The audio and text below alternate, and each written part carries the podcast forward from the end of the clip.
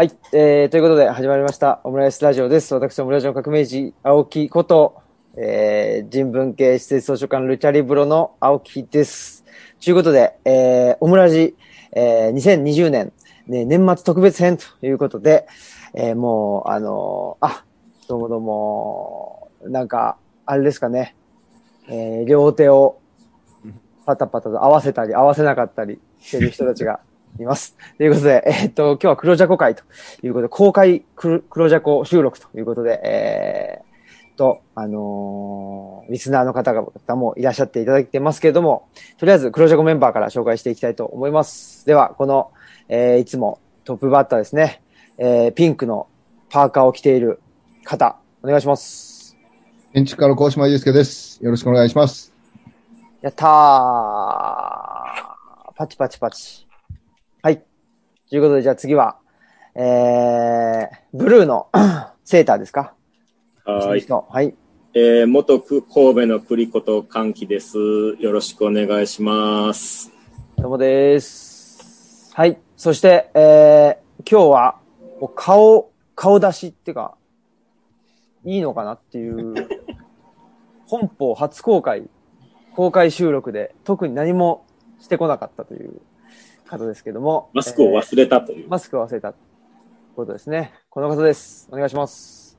はい、どうも、お本町のカール・マルクス、石丸健次郎でございます。誰やねんっていう話です。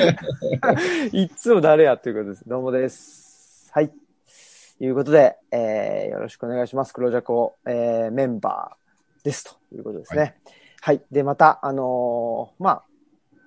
まずはですね、黒ジャコメンバー4人でちょっとお話しさせてもらって、えーそこから、あのーぜひぜひフロアの方々からもですね、えーリアクションいただけたらいいのかなと、ありがたいなというふうに思っているという感じですね。今、フロアの人たちは、えー、ズームでですんで、もうね、すぐ人数がわかりますけども、えー200人いると。おおー、で、えーもうすごい。すごい、おおあ、石丸さんが一人一人、あの、か数えてますね。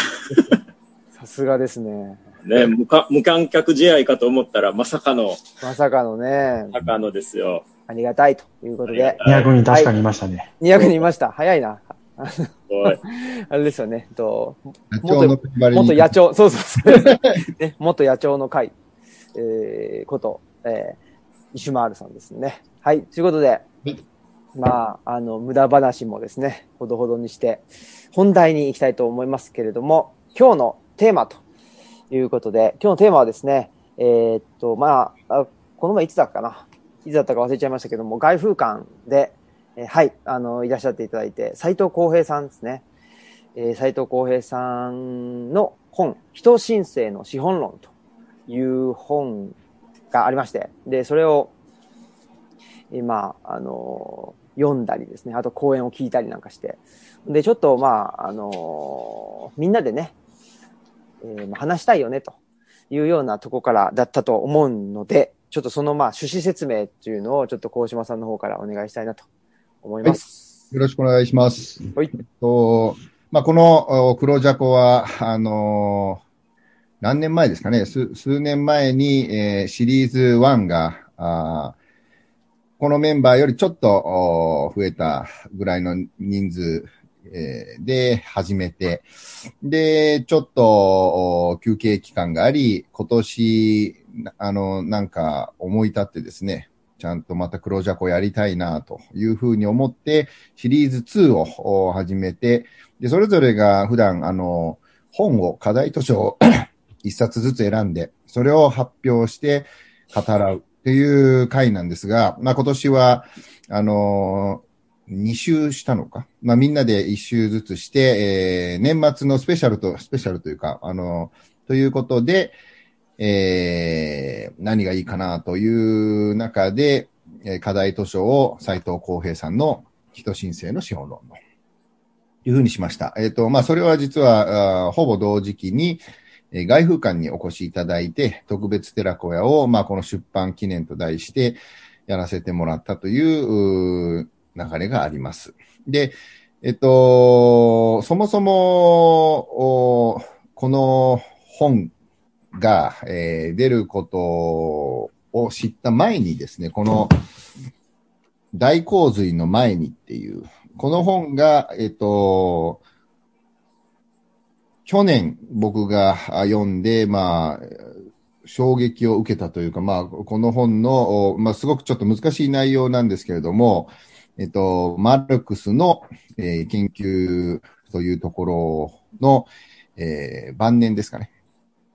あのー、資本論のメモ、走行を、えー、研究して書かれた本であると。で、まあ、これ簡単に僕なりに言うと、このまあ大洪水の前にってタイトルにあるように、まあ、資本主義というものが、えー、成り立つためには、あまあ、富を生み出す、資本を生み出すためには、地球と人間、労働の関係があるってことを、まあ、この本は書いていて、で、そのことを書いていたマルクスが、このまま資本主義を進めていくと、富が二極化する。で、富が二極化するというか、まあ、富がどんどん増えているんだけれども、まあ、あの、分配の方法に、まあ、あの、問題があり、かつその富を生み出しているのは、実は地球との関係性にあると。つまり、えー、石炭だったり、えー、その地球から搾取しながらしか、まあ、資本を生み出せない。ってことは、いずれ地球が、あの、悲鳴を上げて、問題が起きるよと。それがまあ実際今起き始めているというふうに、えー、現代においては気候変動、日本がまあそれの、えー、大洪水、あの、雨の問題とか、そういうことのことを実はマルクスは言ってたんだよと。大洪水の前に俺は死んでしまうけれども、いずれ大洪水は起きるってことを斎藤さんがマルクスから読み取ったっていうのが、まあこの本の趣旨です。それが今までの、まあ、マルクスの資本論の理解に対する、まあ、180度転換するようなことでもあり、えー、その博士論文、ベルリンで書いた博士論文が英語で出版され、えー、このドイッチャー記念賞という、まあ、マルクス研究における地位ある賞を最年少、かつ外国人という、あのー、すごい人が、登場し、僕は、あ興味を持って、えっと、自分が主催している、あの、建築新人戦というイベントの審査員に来てもらうという体で、えっと、会いたくてコンタクトして、まあ大阪にいるってことなので、それで来てもらって、お会いし、話長いですけど、で、そこで、えっと、実は今、あの、まあ、この大洪水の前には研究所なので、まあ、少しむず、少しと難しいと。でも、あの、それは、あの、何年か前に書いた博士論文で、これからやっぱり社会に問うことっていうか、今自分が思っていることを、あの、新書としてたくさんの人に手に取ってもらえるように書いてるんだって、えっと、去年の年末、今年の頭ぐらいに言われて、じゃあその本ができたらぜひ外風館に来てくださいっていうこと。まあ、この本の出版記念で、ゴッチさんと梅田で対談したのかな。それを歓喜さんと内田先生とみんなで聞きに行って、当時だからまだコロナじゃなかったので、今年の本当の。コロナ、コロナ。もうコロナやった？もうコロナ、コロナ。それで、まあ、それでも打ち上げに行った記憶があって、で、その時に、まあ、この本を書いてるので、できたら、ぜひ外風館でやってくださいっていうのが、10月末、11月かな？に、えっ、と、無事実現して来てもらったと。っていうのが、まあ、長い前置きですね。うん、でそんな中、とにかく、この本が、えー、なんて言うんでしょうかね、こう指し示している、視野の広さというか、えっと、物事を、す、なんか、調子が悪いね。マイクなのかな？うん。あ、大丈夫かな？大丈夫ですか？物事の、はいはい、まあ、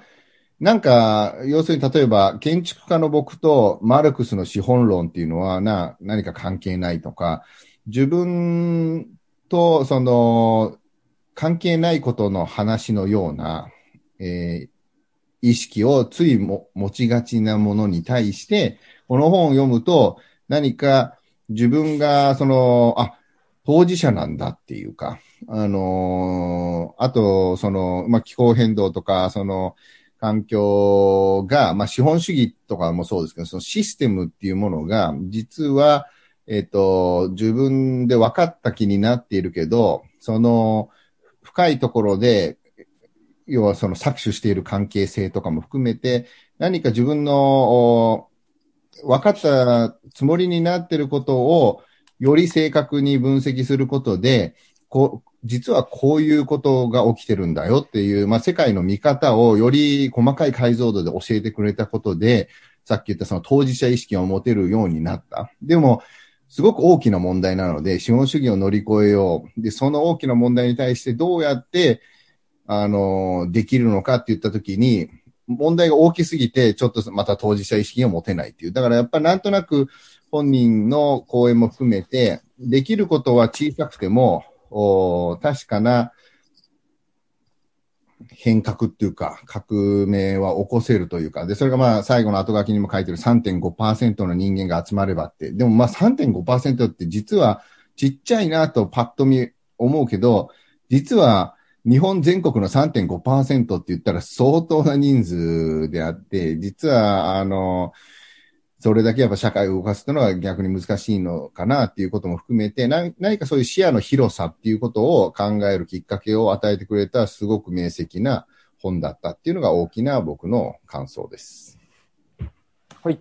ありがとうございます。えー、ということで、まあ僕も、斉藤さん、多分、鴻島さんとは、その、別ラインで、あの、僕も斉藤さんの本面白いなと、未来の大分岐かな。はい、はい。で、読んで、で、その後に大洪水の前にも読んで、で、彼岸の図書館のトあのオンライントークイベントに斉藤さん来ていただいて、っていう感じで、えー、面白いなと思っていたということが一つと、あとは、まあ、マルクスといえばですね、僕と歓喜さんは昔ね、えー、資本論を、えー、読もうと言って、えー、いう体で、体でね。岡本の喫茶店に集まってね、いろいろと、えー、が、えー、そうそうそう、話していたということで。ね、とんかつ食べ過ぎたんでしょ？え？その日とんかつ食べ過ぎたんでしょ？とんかつ食べ過ぎたっけな？何の話？あったような、なかったようなやな。うん、なんか、確かにあっても全然おかしくないという。そう揚げ物で胃を痛めてもおかしくない。おかしくない。で、ただ僕はあの、黒黒ジャコの、黒ジャコ通信第1号に、あ、その、書いてました。書いてあるそうか。歴史が残ってる。歴史がね。ファクト結構早いね。ファクトフル。本当や、ファクトですね。すごくファクトフル。うん。まあ、そんなようなこともあったり、あとはですね、まあ最近やっぱり、白井聡さんの、えー、っと、武器としての資本論もそうですけど、はいはい、やっぱり資本論ブームっていうの、まあ、マルクスブームっていうのが、ね、あの、あるような気がしていて、で、あの武器としての資本論もめちゃくちゃ売れたと。うん、で、斎藤さんの人申請の資本論もめちゃくちゃ売れたと。いうことで、うん、まあ、売れるっていうことはやっぱどういうことかというと、まあ、そのビジネスマンも読んでいるっていうことぐらいレベルに売れてるっていうところなんで、そういう意味では、あの、なんでしょう、資本主義のね、あの、渦中にいる方々が、やっぱり、資本論を読んでいるということは、やっぱり資本主義っていうのが、まあ、限界を迎えているし、その中で自分たちはどう、あの、生きていったらいいのかみたいな問題関心持ってるのかなっていうふうにも思っていたんですが、あの、なんかさっき自己紹介を聞いてて、あの、肌と思ったんですけど、その、本町のカール・マルクスこと石丸からね。確かに、これを読む前から名乗ってたね。ねえ、だいぶ、もう、初期から名乗っていた。発表言ってる男だね。ねちょっとそのマルクスへのあの思いについて、そういえば聞いたことがなかったなとないね。ねそこを掘ったことがなかったね。掘ったことがなかった。しかも、その寺子屋に来てない上に、フレッシュに一番遅れて手に入れて、フレッシュに読み終えたこの石丸さんの意見を聞きたいですね。そうですね。まあ、その、マルクスを名乗ってることについては別に何もないんだけど。ないよ。そうだと思ってましたよ。で、なんか、黒ジャコの怒りがね、そのマルクスを読む、うんぬんっていうところに、まあ、ただ引っ掛けただけ。それくらいない。で、あれは、ね、まあ、読んでみて、あのー、思ったことっていうのは、はい、なんかまあ、この間ずっと、黒ジャコリターンズで読んできた本たちと、まあ、通じるところが結構多いかなと。こういうところ。その、極論ではもはや無理だよねと。お中庸中道のポジションの取り方というか、あで、やっていくしかないんじゃないだろうかという、その、さじ加減みたいな苦しさうんっていうところはこの本を読んでて感じて、で、その高島さんがさっきちらっと言ったみたいに、その、当事者意識っていうところは214ページだったかな。僕もすごく、ああ、そうそうそうと思いながら、あ読んでたところがあって、あのー、なんだ、えー、参加者の主体的意識を著しく既存するんだと。で民主主義っていうのは、あまあ、僕がね、偉そうに言うんじゃないけども、その、あなたたち一人一人が主なんだよっていうことを、お担保もしてあげるけど、それに付随する責務も当然あるんですよっていうことが本来セットであるべきなんだけど、おそれをあまりにこう、なんだろう、明示してしまうと、ちょっとそれはしんどいわっていうう流れがずっとあるので、義務の部分については、あどんどんどんどん軽減化していくというか、軽く軽くしてあげて、権利の部分を、おまあ、クローズアップしていくという流れが、あずっとこの間あったと思うんだよね。で、その、ただまあ、えっと、なんだろう。市民一人一人が、あ主体的に考えないと、本当はうまくいかないんじゃないのかっていう仕組みで設計されてる気はするので、あの、なんかお任せにしちゃうとか、それでうまく回ってるうちはいいんだけど、それが行き過ぎた結果、今ちょっと歪みが出てると。で、新自由主義とかが行き言い過ぎてるんじゃないかっていう話もそうだし、えー、資本主義ゴリゴリのはずの日本が、あ資本主義の分野でもすでに中国にだいぶもう追いつけないぐらい負けてるじゃないかという事実もあって、そこでじゃあやっぱりその資本主義だからいいんだっていうことではないよねと。社会主義だからダメなんだっていうことではないよねっていう視点がまあ当然生まれてきて叱るべきかなと。でまあ、そこで、えー、やっぱりそのマルクスとか、あ資本論とかに立ち返ってみたときに、その、ある種アレルギー的に、あの、共産主義ともうイコール、じゃあ共産主義って何なのっていうところも多分正確には誰もあんま分かってないと思うんだけど、僕も分かってないけど、お赤だからダメなんだというようなところから一歩進んで本当にそうなのかなと。おでもそんなことを言ってた中国にもう追いつけないじゃないっていう ことを突きつけられ続けて、えー、そこにも何かしらのエッセンスというか、あ社会としてより良くしていくという意味では資本主義の社会主義の同じ目的だったはずで、アプローチが違うだけだったはず。であれば、資本主義ゴリゴリで一辺倒で言ってたのではうまくいかなくなったんであれば、そこ、社会、一方の社会主義の方からのエッセンスも取り入れていって、バランスを取りながら、まあそこで、あの、本の中でも出てきたけど、なんかこうコントロールしつつみたいなね、ニュアンスで、あの、国とか政府、行政がある程度コントロールとかをしながらバランスをとって、えー、よりいい目的に近くできるように進めていくっていう方法を探っていくしかないんだよ、ではないだろうかっていうようなことがまあ書かれてたのかなとは思いつつ、ただなんか、その、おちょっと違和感を感じたところもあるんで、まあそれはちょっとおいおいいいかなと思いますが。なるほど。うん。はい。歓喜さんは、うん。どうでしょう？今日のなんかどういう論点で話していくと面白いんかなとかって思ってるのはけど、まあそれは革命児さんにお任せするとしてですね。いやいやいやいや。あの、僕の、あの、まあ、この間、あの、外風館で直接お話を伺った時もそうだけど、やっぱ僕、まあ、専門経営学なんで、まあ、言うたらバリバリ資本主義の元のものなのでね。だからそういうところで、まあでもその、そのフロアに貼った、まあ、会社で働いている人たちに響いててっていうところで、その、なんだろう、まあ、その企業の中に、えー、顧問ってものは作れるのかみたいなことを、こう、まあ、考えてみたいなと思ってたのね。うん。で、まあ、僕は、僕の場合は、まあ、その企業の中にっていうふうに考えたけど、まあ、結局その、一人一人が当事者を、意識を持って、まあ、自分の身の回りの顧問を増やしていくと。で、まあ、そこに巻き込む人を増やしていけば3.5%が増えるとか、まあ、そういう話なんだろうと思っているんだけど、まあ、も話戻すと、まあ、その、資本主義の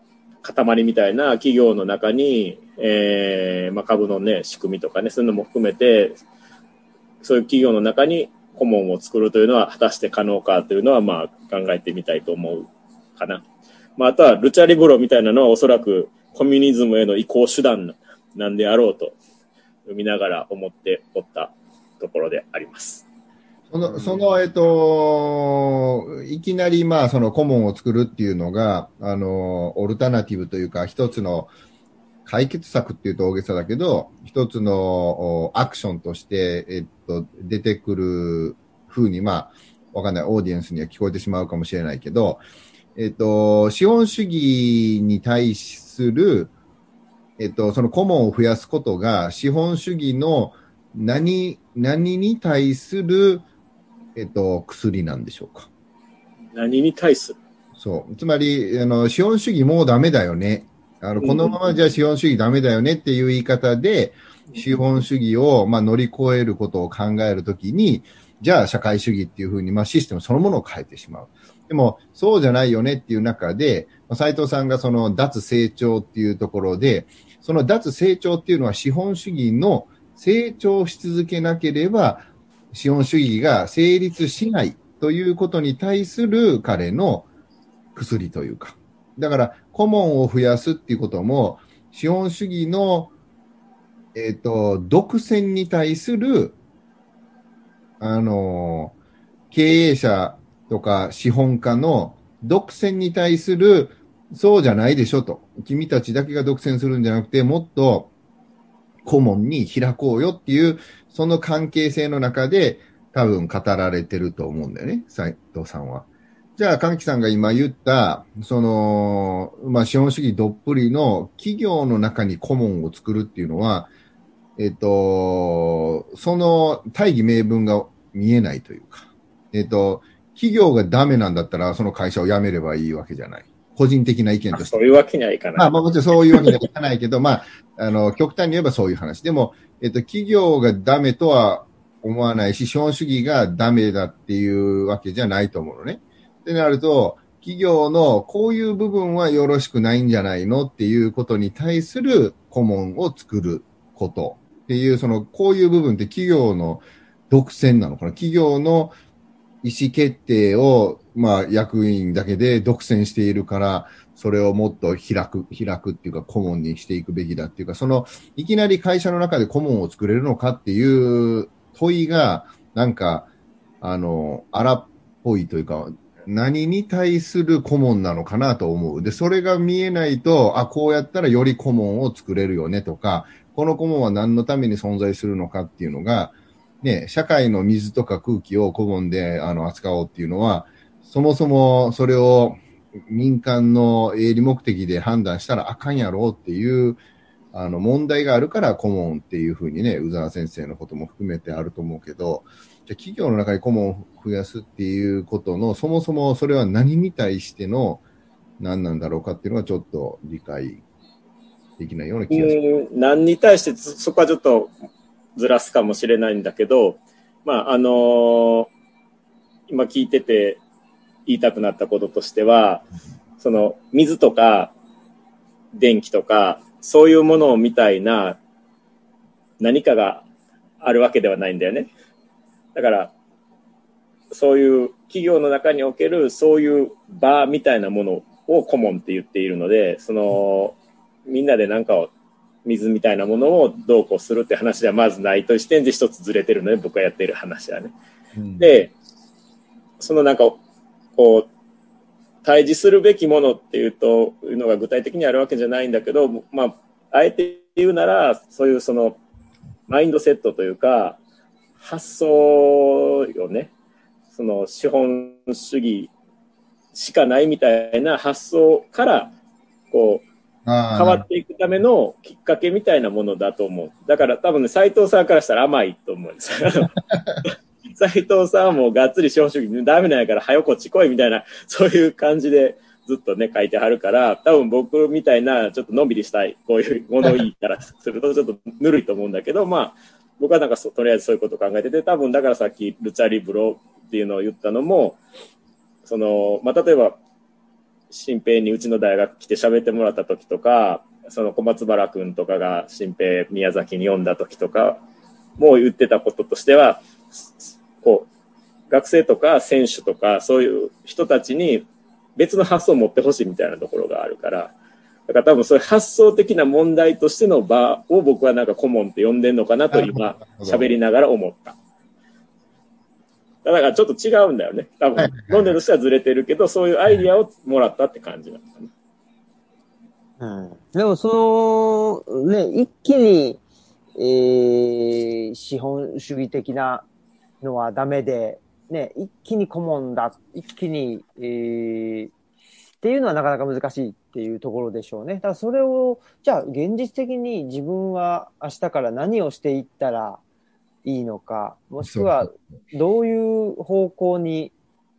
向かっていったら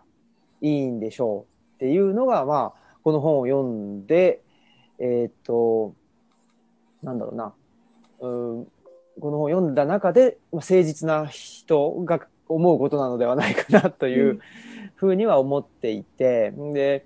うん、確かに今の高島さんの話もすごいわかるし、で、まあ、神木さんの話もすごく分かったんですけど、僕はやっぱり、なんでしょうね、その、えー、と、二つの原理で生きていくっていうことを最近はずっと言っていて、まあ、それがその、志願と悲願っていう二つの原理なんですけど、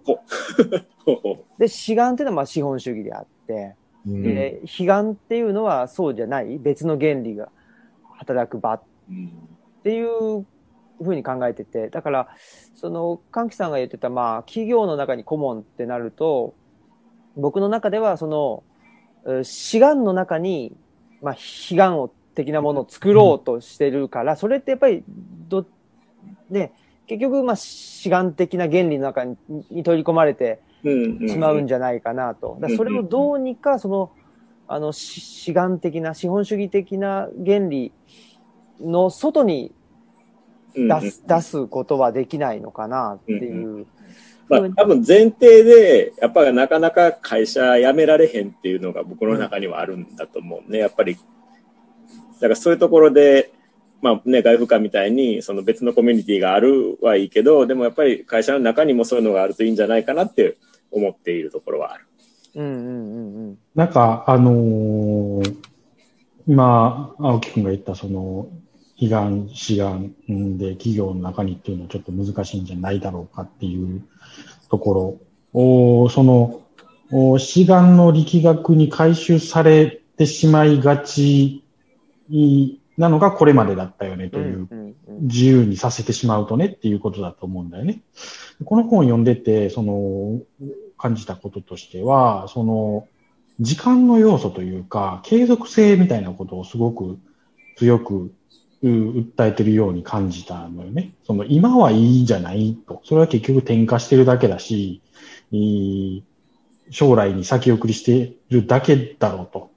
なので、そうじゃないいい方法というか、やり方を考えないといけないよねっていうことかなと感じたんだけど、それってその、おさっきの悲願志願で言うと、志願にありながら常に悲願を意識し続けるというか、あ割合としては志願が多くても少なくてもそれは構わないんだけど、おこっちは志願だから志願しかダメだっていうのでは、ちょっともう無理が来てるよねという話かなと読んでて、常にその悲願っていうものもあるんだと、それを、お10のうちの1か2は常に持ち続けながら、でも普段は8の志願で生きるんだというような、あその持ち続ける感じ？に、そのエクスキューズであったりとか、その制、その自制するとか制御するみたいな、あ抑制するっていうようなところを常に意識しながら、あ走り続けるというか、あいうところに、その継続性というか、ああサステナブルみたいなあ要素が生まれてくるんじゃないかなと思うんだよね。うん、なんか企業の活動とかでもその短期的な利益を追い求めたら、客のことなんか考えんでええんじゃっていう考え方も確かにあるけども、それで客先を全部潰してしまったら取引先なくなるよねっていう話になるんじゃない。だから取引先にも、おきちんとおいい思いというか、あをさせてあげる。お客様のことを考えて、えー、サービスを提供して、えー、結果として対価としてなんか利益を、報酬を支払ってもらうんだっていう、するのか、あ客をやり込めてでも、この1円、10円を少しでも分取るんだって考えるのかで言うと、多分その長期的な、あの、あれで言うと、リターンで言うと、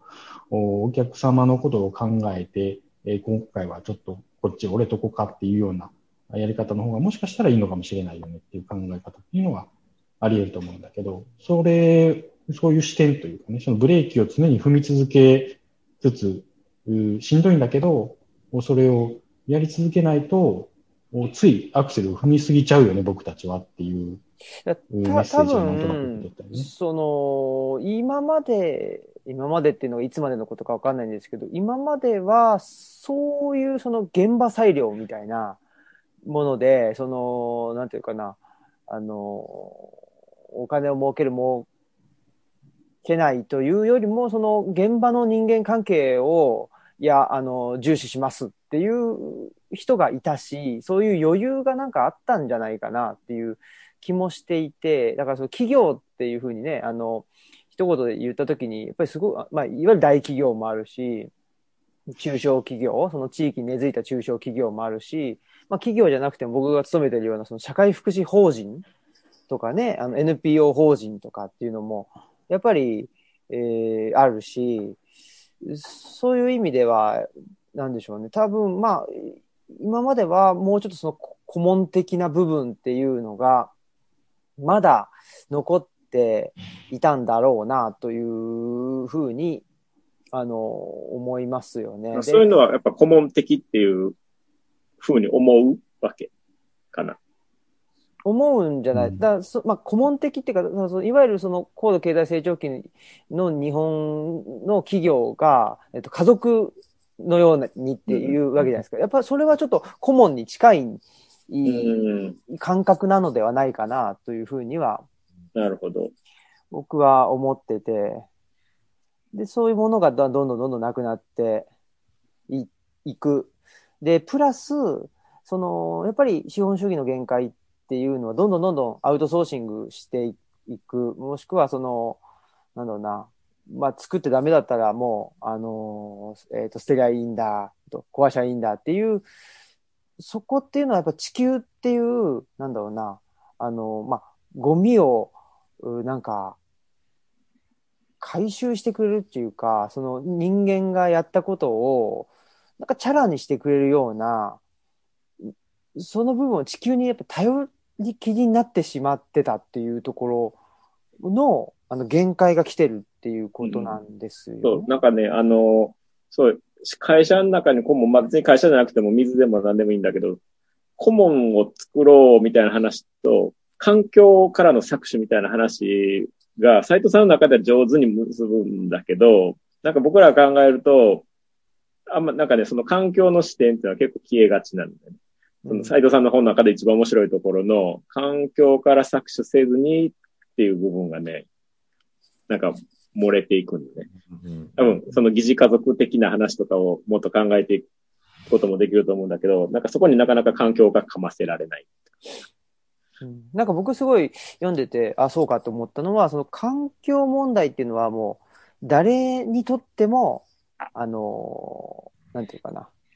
大事っていうか、誰にとっても関係してくることなんだと。環境問題は。だからこそその顧問を作らなきゃいけないっていう話が進むんだという。だから結局僕目的はその顧問を作るっていうことだとは思うんですけど、その顧問を作る際の、に、まあ、みんなが同じような問題意識を共有する上で、その気候問題っていうのは、あのー、すごく、あのー、なんていうかな、いい、いい、あの、まあ、使い勝手がいいもの。っていうことなのではないかな。まあ、ただなんでじゃあ顧問が必要なのかって言ったら、いや、それは、あのー、えー、まあ、独占というか、その、私的所有っていうかね、その、ね、えっと、俺のもんだ、俺のもんだって、やりすぎて地球環境が持たないからって、またその、うん、ね、そこにループするわけですけど。そう、ただ、だからそこで、それが、その、こんな話は、あの、小学生でも言えばわかるし、あの、ね、戦争をやめて平和になりたいみたいなことを、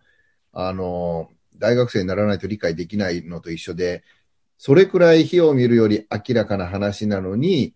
世界が、あの、分断っていうか、共有した当事者意識を持てないのは、さっき一番最初に言ったように、テーマが大きすぎて、その地球っていうことを理解できない。で、斉藤さんはかなり切実なものとして、あの、世界を捉えられている。あの、10年後、その二酸化炭素一つ取ってもっていう。で、それが、その、すでに、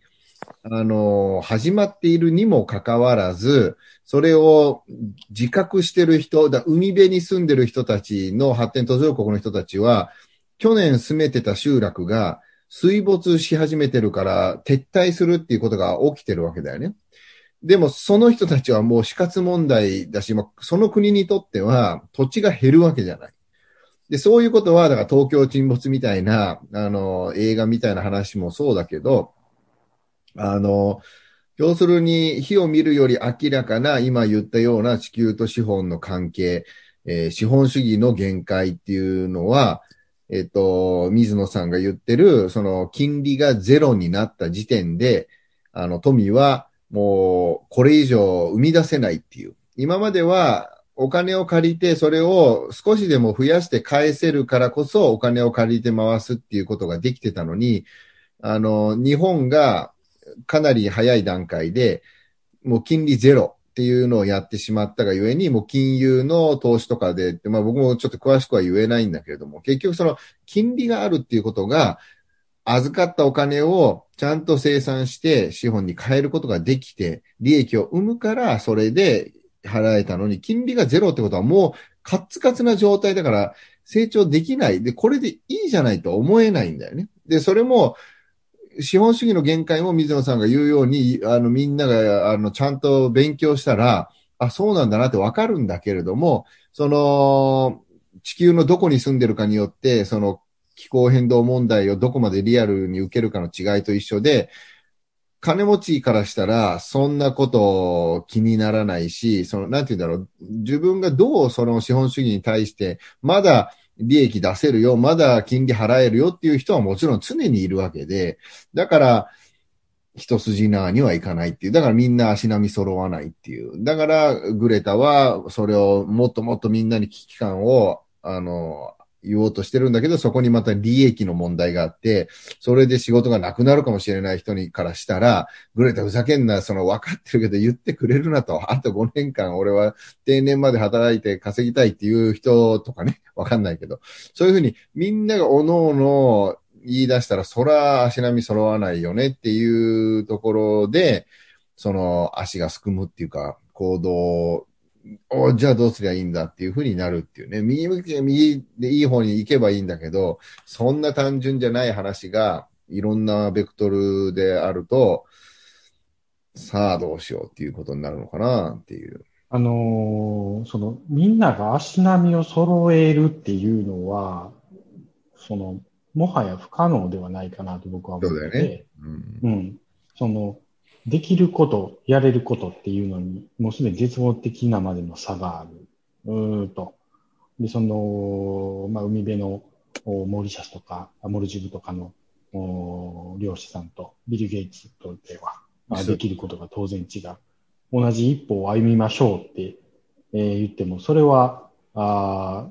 よりビル・ゲイツの方にたくさん歩んでくれという言いたくなるし、そうするべきではないかという話になっちゃうじゃない。そうそうそう。うん。なんかそのある種のブレス・オブ・リージュっぽい概念になっちゃうんだけど、お力があるというか、まあ、資本を持ってる人ほどお、より大きな貢献をできるはずなんだけど、すでに、その、破壊してしまってきたことから利益を得て、今の地位を得てるみたいな、あ状況があるじゃない。そこを、その、同じように一歩ではなくて、えー、役割を分けざるを得ないんだけどお、なんかそこをうまく整理はすごくしにくいなというのは思ってて、そのマリクソフトとかがまあ何兆円とか何千億とかを環境問題に投資して、えー、貢献してるんだっていうのは、なんかある種免罪風的になっちゃうけど、それで何かすごくインパクトのある対策が打ててるかもしれないっていうのもまた一方で事実なので、なんかそういう話がごめんね、あの、多分政治とかで、なんか最後の方か書いてはったけど、政治とかで変えるみたいな話になってくると思うんだけど、なんか今みたいな、なんかまあ政治にせよ、ビル・ゲイツにせよってなってくると、やっぱりね、その、大島君も言ってた当事者意識がね、もう僕からもね、消えていきそうになるんだよね。あの、選挙ひっくり返せないだろうとか、まあもちろん投票行くけど、思うから。だからそういうところで、その、その、そのなんだろう、僕からの当事者意識が離れていく感じと、でも外風館みたいな顧問は実際触れてるから、ああいうのは作りたいし、まあ自分の周りにも作っていきたいなと思うっていうのと、なんかね、うまくね、まとまっていかないんだよいや、だから、その、顧問っていうのが、その、今、サニーさんが言った、あ、サニーさん、石丸さんが言ったそうそう。あの、たくさんの、要は、一筋縄にはいかない、たくさんのレイヤーによる、その、オペレーションっていうかね、それは水平方向、垂直方向にある中で、顧問っていうのは、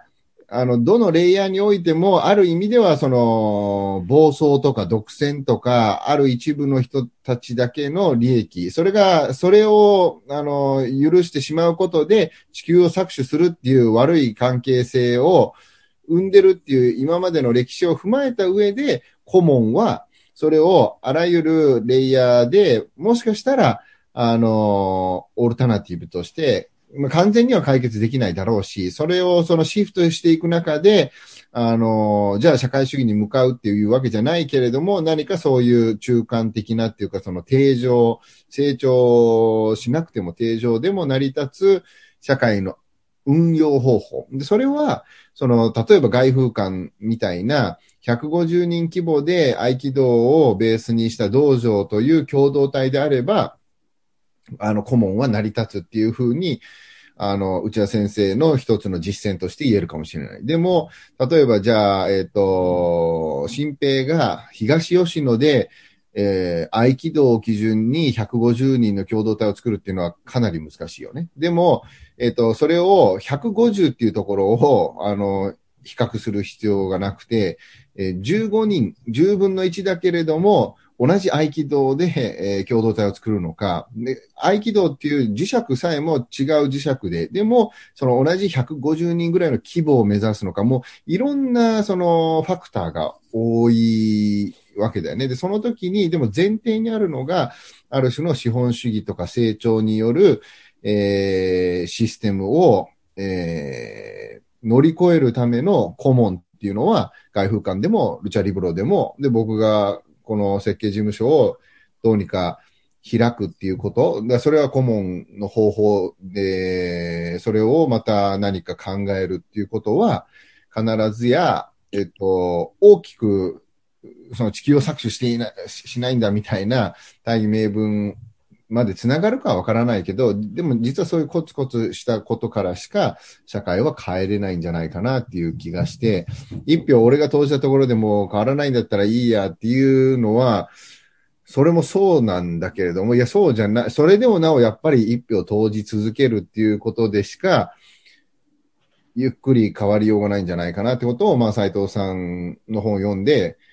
3.5って勇気づけられるんだけど、とはいえ、日本全国の3.5って言った瞬間、なんか途方もくれて無理なんじゃねえかなと。でも、さっきさん言ってみたいやっぱり時間軸がこの本の中にあるっていうか、時間軸が遠いからこそ、まあそもそも遠いマルクスから学ぼうとしてるし、見てる先もすごく遠くだから、斎藤さんが生きてるうちにどうこうみたいなことっていうぐらい、まあ僕より若い人だけれども、なんか常に遠くを見てるっていうところにもすごく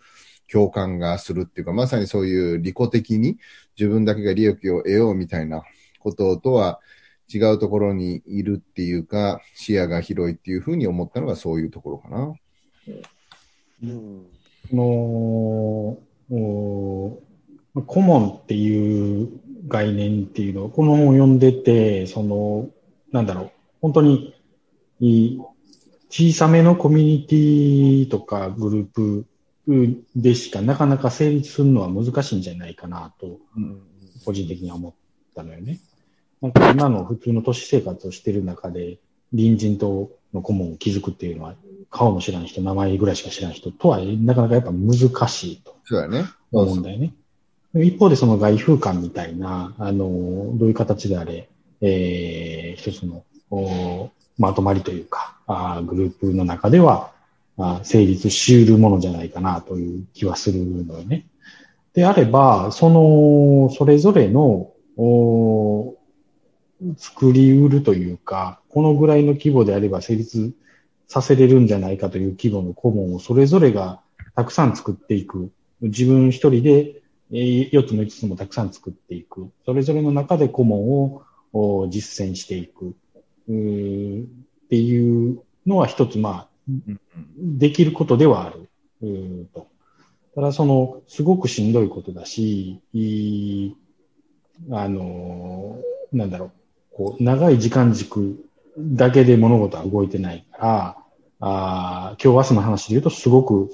嫌な思いをしたりとか、うん、そんな気持ちを、気分を味わわせられたりとか、あまあ実際に損をしたりとか、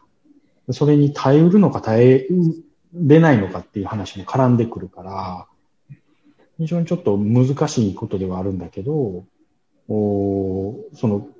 でかくなりすぎたグルーピングをも一度こう、縮小させる方向に働きかけるというかね、その、顔が見える、名前が見えるぐらいの規模をたくさん作っていくっていうのは一つパッと読んでてイメージしたんだけどね。やっぱみんながあの言ってるように、あの、大きくなりすぎたものをまあ少し小さくする、早くなりすぎたものを少し遅くするっていうのは、あの、顧問を作り上げることにおいても大事だと思うし、だからその時に、えー、そういうことを、まあ、声が大きい人が発するときに、いや、お前はいいよな、みたいなね。あの、坂本さんがなんか、あの、えっ、ー、と、反戦とか、環境問題言うけど、あんたはいいよっていうふうにみんなから言われてしまうっていう。でも、それは、あの、なんて言うんだろう、そう思われるのもなんかわ、わかるっていうかさ、そその歯がゆさっていうかね。だから、今我々が言ってるようなことも、それをみんなに、みんなもそうしようぜ、顧問作ろうぜとか、その脱成長、成長しなくたっていいじゃないみたいなことじゃない、伝わり方っていうか、それぞれの、あの、人生のどのタイミングなのかとか、どういう局面によって変わってくると思うんだよね。で、それをなんか一概に言ったときに、俺今もうそんなこと地球のこと考えてらんなくて、明日の給料がとか食べるもんがみたいな人にとってね、あの、まあ、今日は我慢しようぜみたいなことを、なかなか言えないと思うんだよね。で、それが、あの、それがまただから一番最初に言った当事者意識っていうか、自分があらゆることに当事者意識を持とうっていうこともそうなんだけれども、同時に自分が他者の当事者意識に関与、あの、関与しすぎるっていうか、あの、無理解だと逆に傷つけ合うっていうかさ、なんか、あの、共感しろみたいに思われてしまうと、まずいっていうか。で、それが、あの、斎藤さんがこの本の中で言ってる SDGs も、なんか、これさえやれば地球はギリギリセーフだよっていうようなニュアンスがあまりに強い。で、全世界的動きでスケールが大きいことは可能性を感じる反面、いや、これさえ良ければっていうことじゃないよっていう。だからそのサステナブルっていう言葉も、あの、いいことだし、いいことなんだけれども、何をサステインしてるのかっていうことを考えない限りは、その、えっと、一部の資本家が成長するために作り上げた見えないルールとかをサステインするために動いてるんじゃ、本末転倒なわけじゃない。だからやっぱ、ただ単にサステインすればいいわけじゃなくて、サステインとは何をどうサステインして誰のためなのかってことを考えないといけないなっていうふうには思うけどね。うん。ねあの、今の SDGs の話も出ましたけど、僕は SDGs 大衆のアヘンって言ってますけど、別にいいじゃんって思いますけどね、SDGs。SDGs すごいっすよっていう、めちゃくちゃ思いますけどね。SDGs によって解決するとは思わないけど、SDGs によって、まあ、こういう問題があるよね、みたいなのが、共そうそう共有できるようになった、その、本当に地方、地方議員の人とかね、その地方のその中小企業の、ね、人とかも、なんとなくね、なんか、SDGs とは読めなくても、なんとなくなんか、ね。そういう肌感覚が奈良の方にあるってこと？あそうそうそう、ありますよ。うん。あるし、だから。だから、それを、斎藤さんは、だから、アヘンって言ってんのは、そんなんじゃダメなんだよと。ビニール袋がなくなって、マイマグカップ持ってるぐらいじゃ、二酸化炭素何パーセントにも満たないっていう、そこで SDGs がなんか大義名分として出ちゃってることの本質をぼやかしてるって言ってるんじゃないの？うん。厳しいのよね。そうだ、厳しい。そうそうなんだよ。そうそう。そうだけど、その、結局なんだっけ、3.5%のね、うん、そういう人たちはもう SDGs なんて言ってたってっていうふうにまあ言うでしょう、そりゃ。だからそうそう、その3.5%の人は毎そういうじゃない、で、SDGs は大衆、大衆のアヘンで、大衆ってことはもうその3.5%以上の人たちなわけだから、ね、その人たちにもそのまあ環境問題っていうの話が通じるようになったっていう意味では、十分じゃないって僕はめっちゃ思ってる、思ってるので、その3.5%はもう SDGs うんぬんじゃないんだっていうことで、やってたらいいし、だからそやっぱりもうちょっと僕はそのグラデーションつけて、うん、あの、本当にやるんだったらね、あの、グラデーションつけてやっていかないといかんだろうなというふうに思ってるっていうのが一点と、あとはもう一個、やっぱりもうちょっとその、ね、僕らみたいに東吉野村まで引っ越せとは言わないけど、もうちょっとやっぱ分散して生きていかないと、うんうん、あの、どんなにいいいいことというか、その、ね、なんていうのかな、うん、SDGs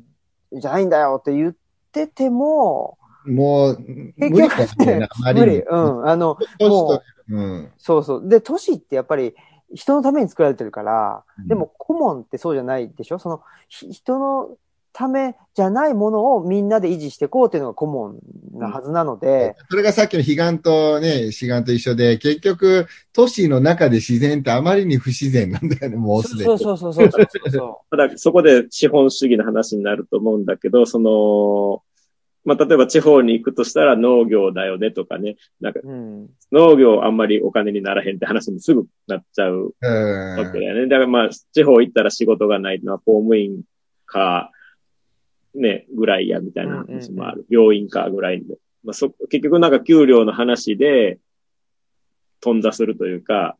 そうですね。だからそこが。分終わっちゃうのがしんどいんよね。そうそうそう。だそこがもう。提供できない。ね、年、その、町、町だったら年収イコール、あの、幸せっていうかね、その年収イコール、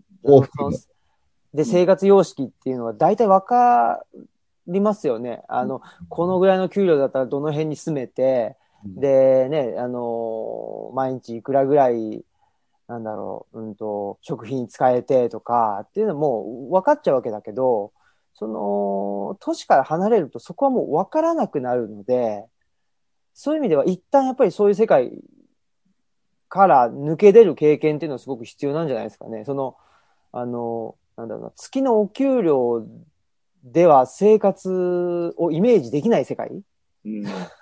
や、それ勇気いるよ、かなり。まあ、いや、そうそう。だから、その、あのー資本主義的な志願と悲願っていうのを両方持っとくってことが必要で、だからサラリーマンしながら、そうじゃない世界っていうのをやっぱりどう、どう作るか？うん。そうするとやっぱり月給では測れない幸せっていうかね、その楽しみっていうんですか。やっぱり自分それを持っとくってことだよね。そうそうそうそう。だ自分でなんか作るのがやっぱり一番楽しいわけじゃないですか。で、それで、作るって言ったあれ？あれ？やっぱりね、いや、やっぱり作ることを開いていくっていうのかな。やっぱりそういう、あれ？言ってない言ってない。言ってない言ってない。やっぱね、あの、うん、そういうものが必要なんじゃないかなっていうふうに思っております。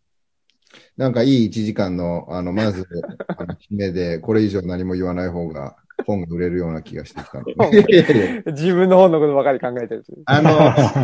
こら辺でどうでしょうか？せっかく、あの、お越しいただいた200名の中から代表して4名の方に。お企業の人喋れるのかな？顔出す、顔だけ出す。企業の人。た、た、た、たく、たく。某企業の人。皆さんもしかして。チャットでもね、いいですしね。急、急すぎるかな？皆さん、起きてますか？あ、うん、そうか、ラジオ的に聞いてていなかった。あこんにちは。いかがですか？外すのかな？あ、ミュート外してください。はい。あの、まこの本読ませていただいて、えー、まいろいろ、ま SDGs が変だとかいろいろね、あありましたけど、なんか、すご、すごく個人的な経験からになっちゃうんですけど、私の実家ってお寺で福祉施設なんですね。そうすると、私がいる、育ったところはもうすでに顧問だったんですよ。うん、だから私は、まあお寺だから、私有地じゃないんで、うん、まあうちの親が僧侶っていうあれでしたけど、そうじゃなくなったらそこから出てく。うん、だから檀家さんの場所をこう、守っていて、で、たまたまちょっと家族で障害者がいたので、うちの父の弟なんですけど、もう60年ぐらいそういう施設やっていて、で、私は、だからその、いろんなものはもらうし、もらったもので生活して、で、買うとしたら知り合いからしか買わないから、自分でこのメガネが欲しくても知ってるメガネ屋さんしか、しか買っちゃいけないとかそういう世界だったんですね。で、今、私の場合はその顧問、もともとあった顧問が、こう、なんでしょう。うちの弟が某商社に勤めて帰ってきてやってるんですけど、その顧問がちょっと形が変わりつつあるんですよ。弟だけが原因じゃなくて。だから、これから顧問を作るんじゃなくて、今ある顧問をどう守るかみたいなのことと、あと、またちょっと関係ないんですけど、まあ、淡路島のサッカーチームみたいなところで、だからあれも顧問なんですよね。な、経済成長とか関係ありますけど、まあ楽しみがあって、それで地元の仕事でやっていて、成長とかっていうのはどういうふうに考えてるのかよくわからない20、20代というか、なんか新しいなと思って、でも本当に好きなものっていうことが中心になった顧問の一つなのかな。うんあと一つだけいいですか？いつも思うんですけど、最近思うんですけど、だから経済成長とあとそのお金の循環ですか？だから成長がなくても循環が早くなれば、あの、資源を、あの、枯渇させないでも、経済っていうのはある程度保てるわけじゃないですか。うん、で、今 AI で、あの、職業というか、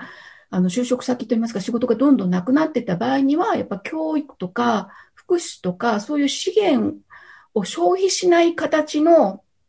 労働っていうのが、もっと高く認められる、うんうん、日本のあの福祉関係の生産性が低いって言われてるけれども、その生産性が低いのはお給料が低いからで、でそれを設定してるっていうか、それは外部的にこう価値が上がっていくっていうよりも、なんか決められた価値が低くなってるから生産性が低いんで、うん、生産性を高めたいんだったら、もの、そういう生産性高いところに誰かが設定しないといけないっていうんですかね。あの、サッカーの話と、まあ、つながるかちょっとわかんないんですけど、そのサッカーの成長っていうと、まあ、単純に、あの、プレイヤーからすると、あの、J1 目指せとか、J2、J1 とか、成長ってやっぱりね、あの、甲子園に出て大リーグに行くみたいなことで言うと、こんなままじゃダメだと、お前、もっと J1 に行けとかっていうことだけを価値だとすると、多分、あの、負け、負け組っていうか、そういうで、それを例えばまた年収っていう形でメッシ何十億稼いでるんだぞみたいなことを目の前で突きつけられると同じサッカー選手としてどうなんだみたいなことを言うと成長曲線っていうのはみんながメッシを目指すみたいな。でも、あの、その後に言われたように、その、実はまあ社社会のその、えっ、ー、と、生産性がないって言われてるのも、今回特にコロナで分かったそのエッセンシャルワーカーの人たちが、あの、まさに搾取されてるのは、本来、あの人たちはリスクを持って、例えばレジでピッピッピッピやってるバイトのパートの人たちだって、勝手にそうやってギュッと抑え込んだだけであって、時給が倍とかね、してたら、なんか輝かしい仕事として社会に認められるけど、そうやって抑えつけているがゆえに富が成立しちゃってるっていう、で、この人たちが富を手放せば、こっちにちゃんと流せば、価値、社会の価値観というか、意識が変わればいいんですけどね。で、それがなんかさっき新平が言った、そのお金とは違う価値を持つ両方で幸福を図れたら、多分その淡路島サッカーの人たちもそうで、いや、それは プレイできるもんなら、頑張って頑張ってバルセロナでプレイしてみたいよと。でもそうじゃなくて、単純にお金もらえるからどうこうじゃなく、サッカーが好きで、そこにまあ人生、時間をかけるっていうあり方を、バルセロナでプレイしてる選手が上から批判、否定したり、どんどんこう、カッパさせる必要は全くないような気がするんですけどね。でもそこら辺のなんかこう、非対称性みたいなのが、このコミュニケーションを難しくしてるのかなって気もするんですけど。うんまあ、結局、今、成長が止まってるようでもね、株価は上がってったりするわけで。違うところでは。うん。なんか、価値の認め方。あとは、やっぱりみんながバルセロナに行ってね、そんな名刺みたいになれるって分かってないけど、自分は豊かに生きたいんだっていう、まあ、意思があって、うん、そこをどう折り合いをつけるかっていうことなんでしょうけど、まあ、とにかく AI で仕事が取られちゃって、こう人間しかできない仕事っていうのがある程度限られてくるので、その辺が結構キーポイントなのかなっていう気はするんですけどね。なんかこう、その、貨幣の万能さが強すぎてね、今。何でもその、貨幣価値で換算でき、うっかりできちゃう風潮があるんですけど、もうより自分がハッピーに生きるっていうのは、まあ、貨幣の価値でハッピーを得る人もいるけど、そうじゃなくてもっと自分の感情面とか、あ感じたことにフォーカスしたら、もしかしたらお金じゃなくて、えー、もっとこう、おなんだろう、もう肌感覚としての心地よさに重きを置くっていう人がまあ出てきてもいいのかなとは思うんですけど、おなかなかその共通言語、知らない人との共通言語を何で測ろうってなると、どうしても今お金の万能さだけがクローズアップされちゃうので、そこはすごく難しいなと、個人的には思ってるんですよね。なんかこういうのって楽しいよとか気持ちいいよって言っても、え、それお金になるのって二言目に返ってきちゃう。わかり金のためにやってるんじゃないんだって言ってもその人には多分伝わらないので、なんかそこの歯がゆさっていうのはすごくあるんですけど、でも実際、あの、生きていく、自分の人生をよりハッピーに生きていくっていうことで考えたときに、見つめ直したときに、お金別にいらんわっていう人なんてたくさんいるわけですから、なんかそれはどうしていったらいいのかなっていうのは全然僕も答え見つかってないんですけどね。うん。あの、うん、なんだろうな、お金はね、あの、最低限というか、生活していく上では必要ですよね。で、その生活がどんな生活したいのっていうところによって、その人が稼ぎたいお金っていうのが、まあ、変わってく、えー、るっていうふうに選べれば一番いいんですけど、そうじゃなくって、もうなんつうんですかね、なんかバイトか正社員かで、バイトだったらもう本当に月10、15、6万円しか稼げない、正社員だったらね、もっと稼げるけどすげえしんどいとか、なんかそういうふうに、もう選択肢が狭まっちゃってるっていうのがやっぱりすごく不自然、えー、だし、しんどいところだなとも思いますし、なんかやっぱりそういうふうなことが、その今の、あの、現在ある顧問ですね、その田辺さんのご実家みたいに、やっぱり今ある顧問っていうのを、やっぱり継続していくってことは僕はすごく必要なことで、プラス、あの、新しい顧問っていうのを作っていくって、このやっぱり両方ができないとしょうがないと思っているんですけど、やっぱりこの社会自体が貧しくなってるっていうんですかね、その、お給料が少なくなってるっていう意味だけじゃなくて、なんかすごい人、あの、生きる上での選択肢が狭まってきちゃってて、それでもう、なんでしょうね、その、本当はそこの、例えばまあお寺とかそういう、あの、僕が勤めてる社会福祉法人もそうですけど、そこの利用者さんであったり、職員が生きていくためにお金を稼ぐっていう発想だと思うんですけど、なんかそうじゃなくって、いつの間にかそこの中身の何のためにお金稼ぐのっていう部分が消えてしまっていると、なんか誰のために働いてんだろうっていう風になってくるっていうのが、なんか今の社会で働いてる人たちのなんか感覚なのかなっていう風なことは思いますよね。だからそういう意味ではでも、やっぱりおこの顧問の中心にお寺があるっていうのは、やっぱこれ僕すごく重要っていうか必然っていうか、やっぱり。寺もね、すごい閉じてきちゃってますからね。そうですよね。きっとね。寺のといところ、なんか宗教に対するイメージとかもなんかあるだろうし、お家の中でそういう儀式みたいなのをね、しなくなっている人もいる。なんか僕らの周りはね、たまたまそういうのが好きな人、ちゃんとする人多いですけど、なんか、友達とか喋ってると、そういうのも難しくなってるのかなと思いますね。うん。ね、やっぱりこの顧問の中心にはなんかね、よくわからないけど大事そうとか、うん、あの、連綿と続いているので守らなきゃみたいな、なんかそういう感覚ってすごく必要だと思うんですけど、そこがなんか社会全体が貧しくなっていて、もう合理的に判断できるものじゃないと、なんかね、事業仕分けじゃないですけど、どんどん仕分けしていって、長長期志向と宗教性ってなんか近いですよね。そのお金がその一対一対応っていうか、まあその測量できるのに対して、あの判断を下す、下しやすいと。でも、わかるわからないだと、わからないことの方が怖くて、まあリスクな、リスクだと思われてしまうと。でも、実はそのわからないことを長期的にわかることっていうのもあって、その含みを、あの、もう少し寛容になれたら、わからなくてもその選択をする。それは多分お金とかの数値的な判断ではなくて根拠は、あの、身体感覚っていうかなんか直感とか、そういうものを信頼できる余裕がなくなってきてるのかな？やっぱりその、査定されて、これは偏差値いいですよとか、これは安いですよとか、こう、あの、明確化された方が、じ、判断しやすいから。だって、間違った自己判断をすると、責められてしまうから。でもそうじゃなくて、自己の責任で自己の判断を広くするときに、わからないっていうことが、実は、別に悪いことなんじゃなくて、もやもやする気持ち悪い状態であったとしても、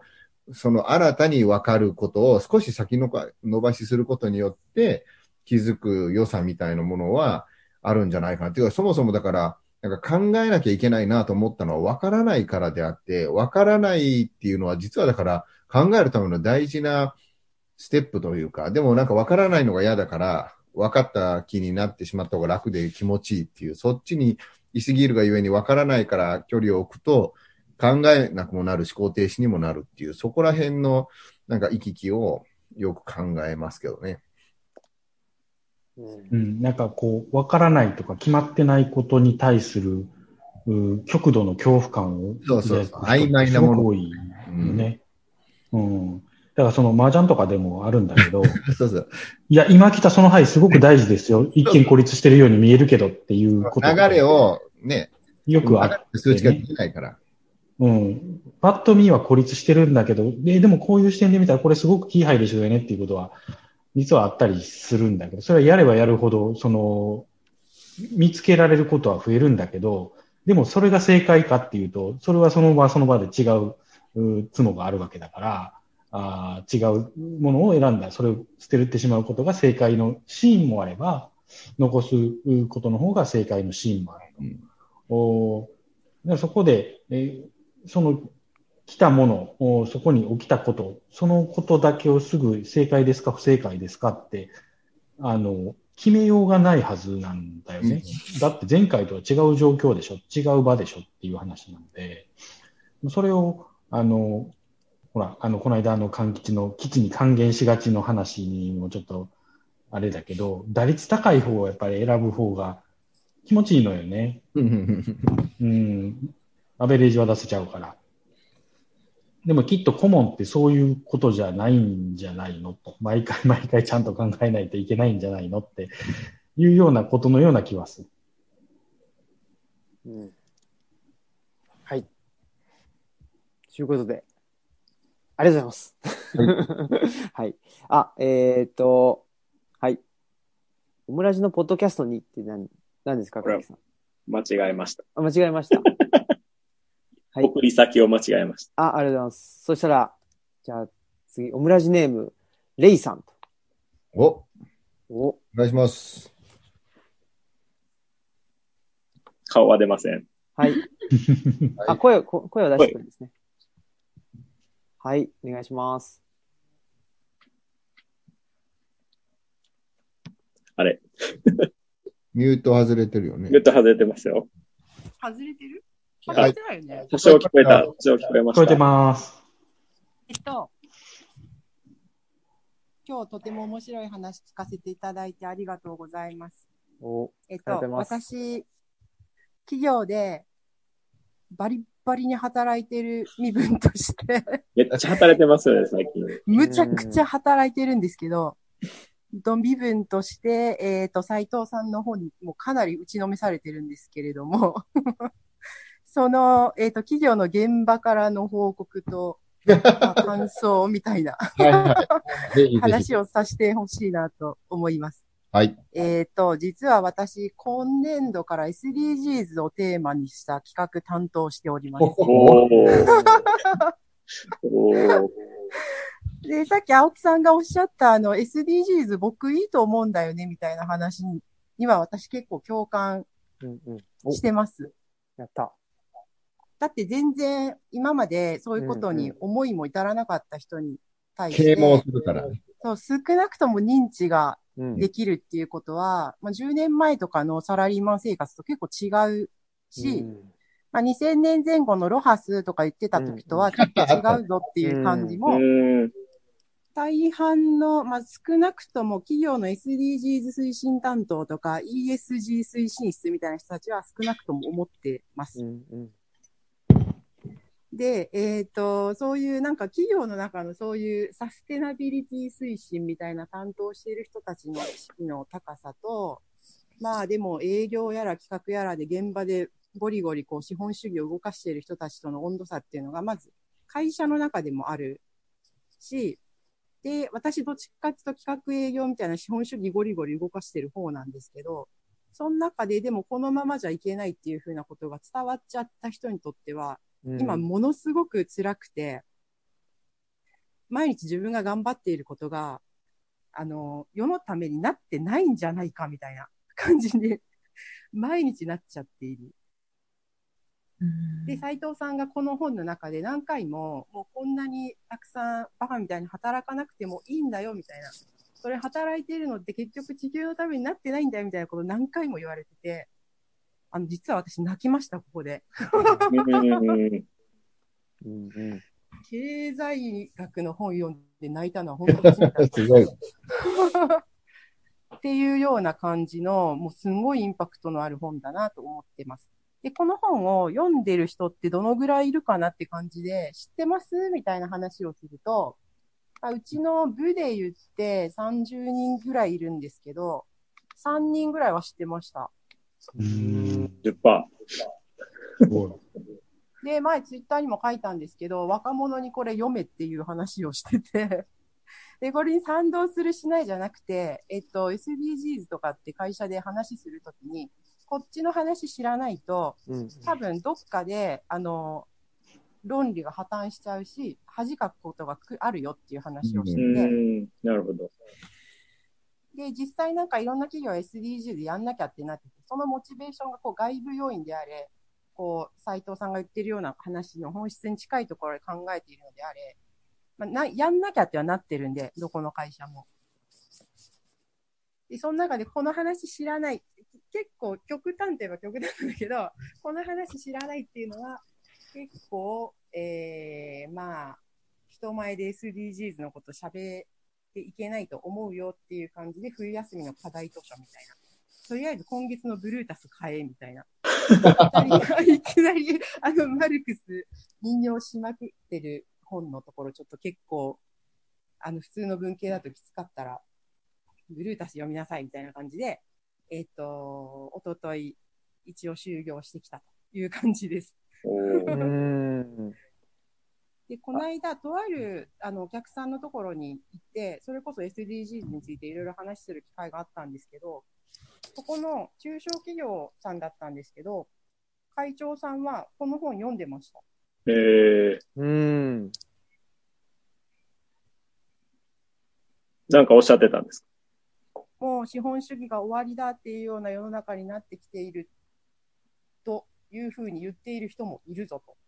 なので、うちの会社が、えっ、ー、と、10年、20年後にどうありたいかっていうのを、まあ、本気で考えていかないといけないみたいな感じで、その会長さんが、えっ、ー、と、経営会議かな？経営リーダー会議という場で、あの、発言されてたりしたんで、おー、すげーみたいな、読んでる人いた。経営トップの人が素晴らしいみたいな感じだった。っていう感じですね。なんか別に意見とかじゃなくて、うん、あの、私それがなんかその、えっと、資本主義を乗り越えろみたいな、すごい、あの、シャープな言葉遣いというかね、その強い、うん、あの、マニフェストだと、なんか、その、資本主義ど真ん中で頑張ってる経営者からしたら否定されてるみたいな気がして、うん、あの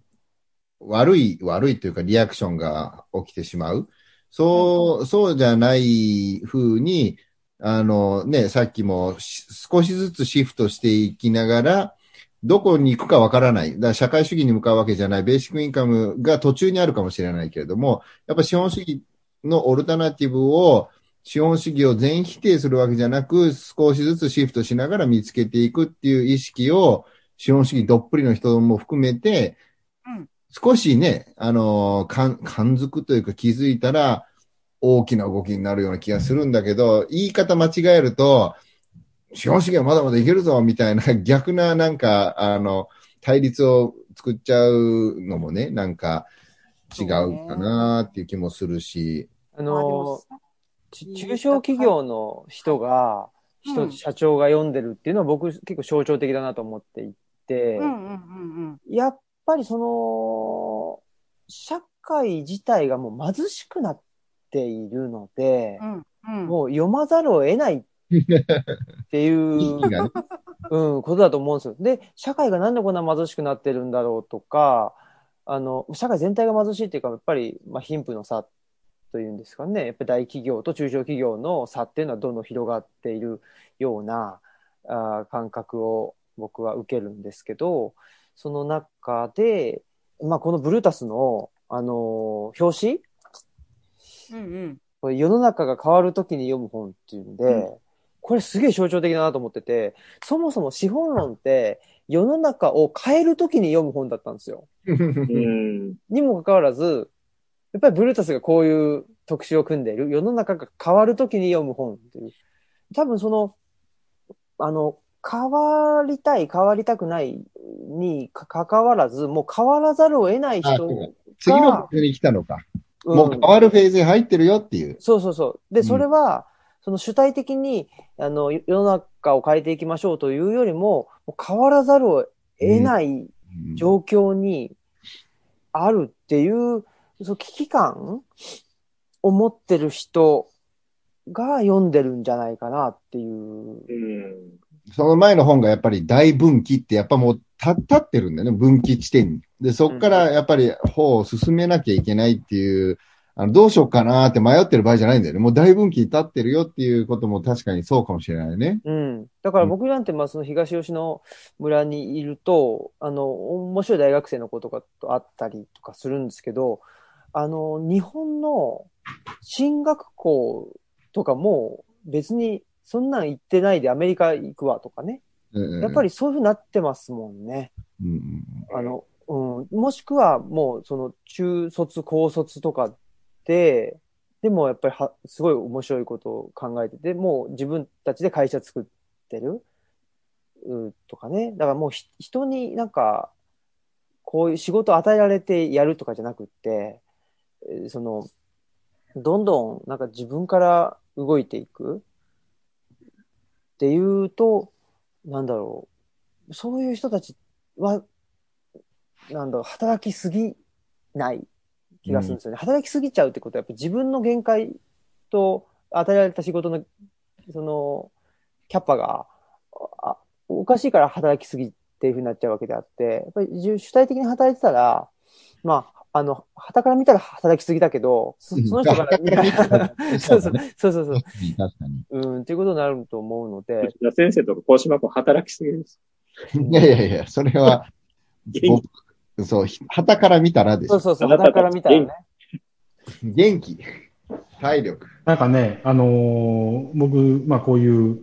う立場だから、まあいろんな人からも相談されたりするんだよね。まあ同業者とか、の中でも先輩後輩とか、まあ、えっと、普通に会社勤めしている友人とかからも、おいろいろ話したりするんだけど、で、あの、自分でやってるっていうのはすごいすごくないんじゃないんですよって僕すごく言うのよ。一人でやってるからすごいじゃない。自分でやってるからすごいじゃないんですと。もうあの、ただの役割分担、得意不得意だけの話です。どっちもいないと、まあ、まあ、社会は円滑には回っていかないんですと。おなので、あの、僕はそっちができないから今この場所にいるっていうだけでね、と。逆にその、あなたがいるそこは僕はできないんですから、僕にとってはあなたの方がすごいんですよっていうようなあニュアンスで伝えたりするんだけど、おなんか、あの、多分小島さんはすごくわかる気がすると思うけど、疲れ方がね、違うと思うんですよ。多分、勤めてる方と。うんうん、なんか、あのあんま疲れない。っていうのは、その多分こう、気にしなきゃいけないこととか、あの、大前提みたいなところが、多分勤めてる方よりは僕とか小島さんは少ないので、嫌ならやらないでいいので、その責任も自分で取るしかないので、あのややりたくない仕事はややりません、できませんで、進んでしまうので、ただやらなあかん仕事についてはすごくその分、情熱を傾けてとか時間をかけてできるので、やれちゃうんだけで、あの、多分同じぐらい疲れたら、ああ、もうしんどい、やめようってなると思うんだけど、なんかそういうのは、こう、特になんか、あの、脱サラして、この業界入った人とかは、あ何年かすると、なんか言ってた意味が分かってきましたというか、疲れ方が全然変わりますねっていうことはよくおっしゃられてて、うん。なんか、あのー、SDGs とかのね、話も、レイさんと青木くんが言ってたみたいに、僕も、あの、結構ポジティブに評価してて、あの、なんか、やらないのは格好悪いよね、みたいな雰囲気を作ってしまえば、ある程度、お広く、薄くでも広くでも普及するので、それは、あの、100%の人を3.5%じゃないかもしれないけど、0.1%の人を大量に生み出して積み上げて3.5になるかもしれないよねっていう積み上げ方もあるんじゃないのとは思う。うん。だあの、僕もその、えっと、普段は、あの、就労支援のお仕事というのをしてるので、あの、障害者の人たちを資本主義社会に送り出すというそういう仕事をしてるわけですけど、うん。まあ、それって客、ある種客観的に見るとそうなんですけど、あの、ご、やっぱ本人たちからしたら、まあ、経済的自立を達成できるっていうことでもあるので、で経済的自立を達成しないと、どうしても、その、まあ、家族の中で過ごさざるを得ない。でそうすると、その家族の意向に従わざるを得ない。そうすると、やっぱりその人本人の、あの、まあ、意思っていうのは、なかなか、まあ、ただでさえね、その障害って言って、あんまりうまく、あの、外に発信できない、えー、にもかかわらず、なんか、あの、やっぱりそう、経済的自立っていうのは、やっぱり、あの、いわゆる自立の第一歩になると思うので、そういう意味では、やっぱり僕は資本主義社会っていうのは、すごく重要な、あの、というのも、その、なんていうかな、お、お金があれば生きていけるっていうのは、実はすごいセーフティーネットだと思う思うんです、ある種。まあね。うん。そうそうそうそうそうそう。そう、そうなのよ。なので、そういう意味ですごい平等な社会ではあると思うんですけど、それがお金がある人ない人っていうのがやっぱりこれだけあの差が開いてしまった上でお、お金が、お金さえあれば平等に暮らせるよっていう社会なので、ちょっとやっぱりこれはちょっとバランス悪いよねというところだと思うので、そういう意味ではやっぱりそのお金さえあれば平等に暮らせる資本主義社会っていうのが一方であって、で、そこにやっぱ馴染まない人はお金じゃないいくて生きていける。なんかね、その、うん、就職するのは苦手だけど、えっ、ー、と、鹿を取るのは得意とか、なんかそういう人、そういう人がいたら、そういう人が今生きていけるような社会を維持する。でそのためにはやっぱりその、ジビエのレストランであるとか、なんかその、なんだろうな、鹿の、えっ、ー、と、漁、漁師の組合とかっていうのをやっぱ維持するためにはある程度のその、資本主義的社会で培われたマネジメント能力っていうのは必要だと思うので。なんか今だったら繋ぐ人がいるよね。そういう不器用な人と、そういう仕組みとの間で、だから、その不器用な人が、本当に人間関係も不器用やとなかなかしんどい。あそうそうそう、うん。っていうのが今の社会だと思うんですよね。うん、だからさっきのね、田辺さんの話で言うと、そのお寺をきちっとマネジメントする能力っていうのが多分これから必要になってくる。その。お寺かなんかわかんないですけど、でも顧問っていう、例えば、まあ、150人だったら150人の団体をこうまとめるような役割の人っていうのがいて、で、顧問の世界と、あと資本主義の社会とを両方持ちながらやる感じが続くんですかね。うん、そう、だからそれを、一人でやろうとするからしんどくて、それをだからやっぱり、あの、デコボコチームでやるのがいいっていうか、その、そうやって顧問を回してくれる人っていうふうに、またその、一つのキャラを作るというか、一つの役割をあてがうんじゃなくて、俺なら、その、ここの部分できるんじゃないかとか、人を集めるのはこういうことがで、なんか、顧問を、あの、維持して回すっていう役割そのものを顧問で、あの、やるっていうか、その感覚は、あの、やっぱ他者とどういうふうに接するかっていうのは、自分がどういうことが得意でやりたくないかとかを分かっていて、似た者同士ではできないし、みんな、あの、得意なものが似ちゃうから。だから、あの、自分と似ていないとか、自分にはないものを持っている他者に対して、まあ、要は分かり合えない他者とも手をつなげるかっていうのが、多分その顧問の一番の価値っていうか豊かさなんだけれども、分かり合えないわけだから、顧問の魅力さえも分かってもらえなきゃどうしようもないよねっていうような。だそその時に、その、えっ、ー、と、えっ、ー、と、気候問題っていうのが、あのー、誰もが分かるはずだよ、ね。そうそうそう、誰もが分かるはずだよねっていう。その自覚を。話ですよね。そう。で、それを通して SDGs だって世界的に誰もが分かるよねっていうことをやろうとしてるから、大衆のアヘンでいいと思う。でも問題は、大衆のアヘンした後に、その引っ張っていくのは、その SDGs どころじゃねえぞっていう、さらにスパルタ斎藤先生っていうふうになるんじゃないのかな。ついていきますよっていう人はやっぱついていくだろうし。うん。あの、その顧問とか、その役割の話が出たけど、あのー、ファクトフルネスの時にもちらっと言った気がするけど、役割分担みたいなことを僕は言うんだけど、おその、得意なことしかやらないっていうのは、それはまだ違ってくるんだよね。うんうん、この、例えば一つの A っていうグループの中で僕はこれが得意だからこれをやれます。それだけはいい、それは、そのことだけはいいんだけど、どこに行っても僕はこれだからそれをやります。じゃあ、その人には、その、成長というか、その他者への共感理解っていうのは生まれないし、違う B っていうグループではあなたはそれを求められてるんですかっていうのは常に問い、問い続けないといけないと思うんだよね。構成メンバーによって得て増えての凸凹がある中で、自分的にはやりたくないけど、この中では一番自分ができそうっていうことが当然あるわけじゃない。じゃあ、そのグループの中ではやりたくないけど自分が旗振らなあかんのかもしれへんし、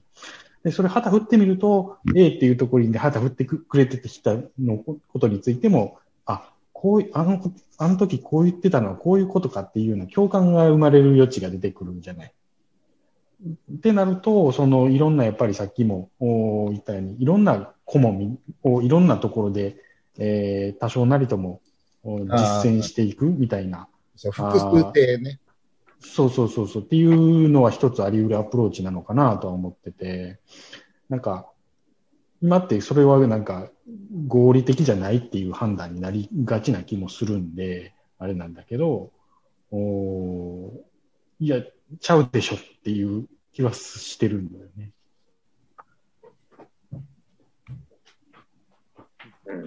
うん、どうですか、ね、栗さん。うん。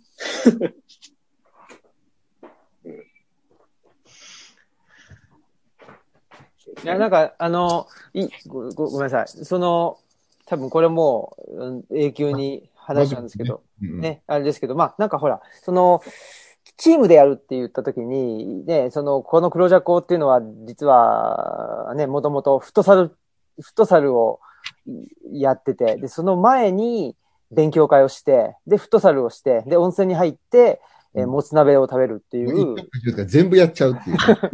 それからね、始まったっていうところがあって、だから、もうチームで何とかするっていうのは、どうしてもそのメタファーとしては、そのフットサルのチームシュートを打つね。そうそう、シュートを打つとかなんか言って、やっぱりその時にでも、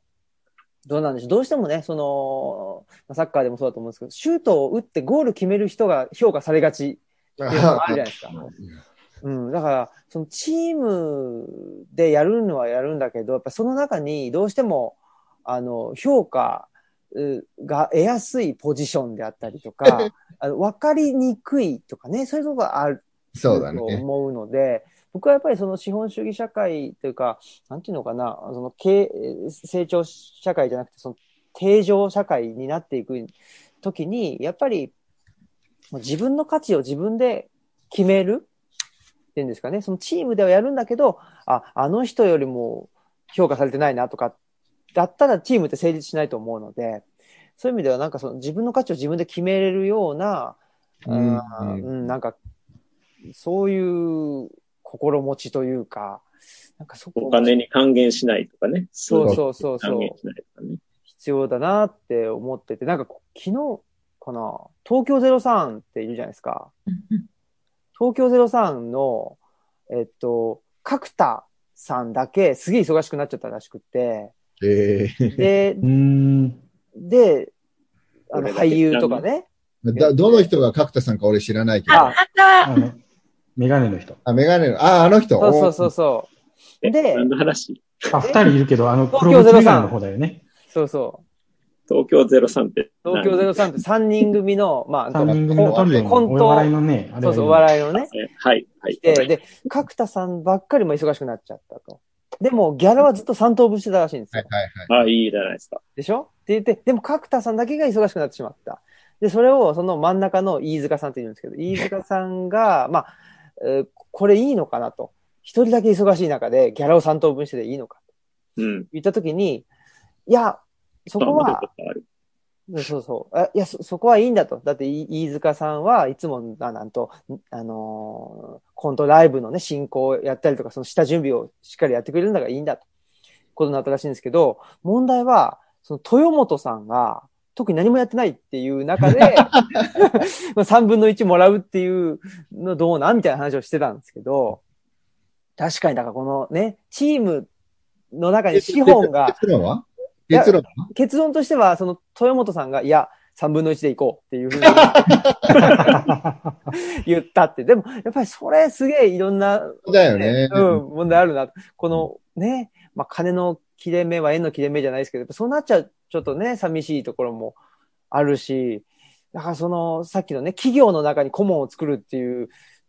のね、ね、言ったときに、その企業の中で、えー、なんだと、顧問を主催する人が、ね、えっ、ー、と、いち早く出世するとか、なんかそういうふうになったら、またそれ、あ、そうか、そうか、そうか。ね、そういう評価というのがね、ついてきちゃったら。それに関して言うと、あのー、最後の方に労働組合話書いてあったじゃないそうだね。うん。だけど日本はもう企業別労働組合で、特に労働組合の上を経験すると、まあそれはある種出世にもつながるみたいなところもあったわけで、まあ今でもあると思うんだけど、だからそういうところはあるよね。え、えっと、日本では労働組合がしっかりしてるんでしょ？え、もう、もう、即死率3割ぐらいですね。あまあ、大企業はしっかりしてるかもしれないけど、どんどん。あそういうことか。あそういうことか。大企業以外がしっかりしてないのか。うん。してないし、それは逆に。結局、労働組合ってその労働者のためのもので、うん、出世して管理職になったら、その労働組合と話し合う側になるから。そうだよね。うん。矛盾っていうか、その労働組合を頑張ってやってたら、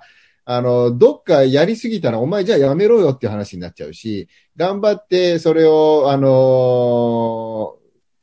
ー、やっていることと対立してんのは上層部だから、出世できないよね、労働組合の人。いや、それが出世できるようになる。なってるっていうのが。うん、上の人と会えちゃうから。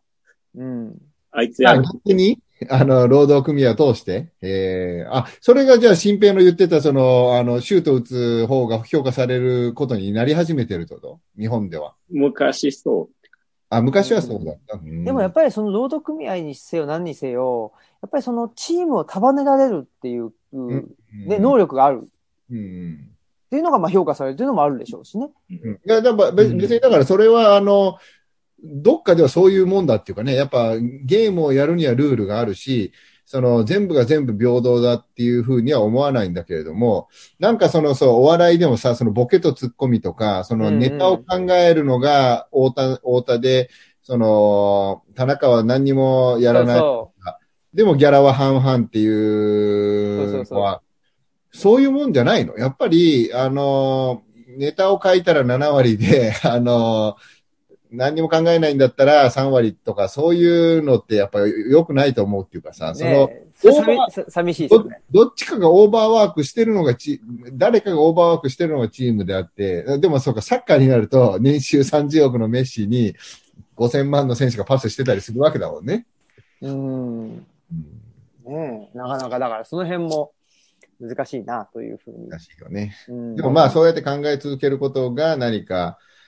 切り開けるんじゃないかなっていうのはやっぱあると思うし。まあなんでしょう、お金が関係なくて、例えば FC 淡路島だったら、なんか本当にメディアに長けていて、あの若い子たちが、だから簡単にビデオ作るじゃないですか。うん、そうすると、やっぱり、あの、こう縁の下の力持ちみたいな人にスポットを当てた、こう、ビデオを作って、それをみんなが共有して見るんですよね。そうするとお金は関係ないけど、みんな分かってるっていう、うん、なんかそういうコミュニティを得る。うん。うん、なんかお金は関係ないけど、こう、やったら分かってくれてるこうや、この役割をやったらとか、そういうのすごく上手にやっていくな、顧問って今、うん、まあ何ですかね、そういうコミュニティ作っていくんだなと思いますね。うん、うん、うん、うん。うん。いやだからなんか、あれですね、その、ね、斎藤さんと、あと、まあ、白井さんの方も僕は読んだんですけど、やっぱりその、ね、あの、なんていう、マルクスが階級闘争のために読まれてない感じはしますね。ああ、そうね。なんか、うん、その、今までは、その階級闘争っていうね。そうそうそう、あいつらを、の社会をぶっ壊す、俺たちの社会にするんだったけど、ね、やっぱりそうじゃなくって、なんだろう、まあ、顧問っていうか、なんかその、うん、商品、変わらざるを得ない何かを感じてるっていう。そうそう。で、なんか、なんだろうな、手を結ぶために読んでるっていうイメージは。連帯や。連帯ですね、本当に。なんかそんなような、もう一人じゃ生きていけねえぞ、この世の中っていうのを、なんか、ね、あの、ひしひしと感じた人から、あの、マルクスを読んでるって、そういう意味ではなんかすごく、